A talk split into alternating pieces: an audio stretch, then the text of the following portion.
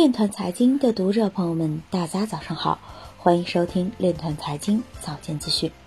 今天是二零二零年一月三十一日，星期五，农历庚子年正月初七。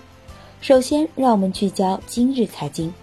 全国百分之九十的组织受到恶意邮件钓鱼攻击，百分之五十的组织遭受勒索软件攻击。美国马里兰州参议员提出法案，以应对勒索软件和加密攻击。Coinbase 前首席运营官加入了基于区块链的贷款公司。Blockchain.com 推出土耳其里拉的网关，用户可直接在平台交易加密货币。黑市加密货币交易量比重四年来首次翻倍，首次突破六亿美元。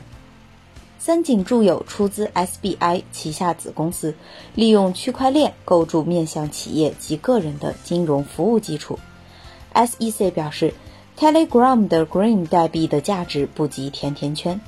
Coinbase 首席执行官表示，美国债务激增将对金融系统造成重大打击，使加密货币比美元更加稳定。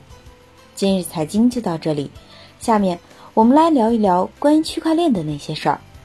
据人民网消息，国家旅游局监管管理司原司长彭志凯撰文表示，随着互联网、大数据。人工智能的深度应用，数字科技正在全面融入旅游产业，并发挥着越来越重要的作用。文旅融合、全域旅游、夜间经济、五 G 加旅游、科技融入，二零一九在旅游业爆发出来的新热词不胜枚举。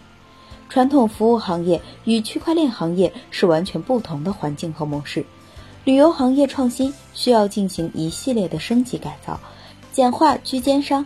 让产业实现利润重新分配和再次分配。以上就是今天链团财经早间资讯的全部内容，感谢您的关注与支持，祝您生活愉快，我们明天再见。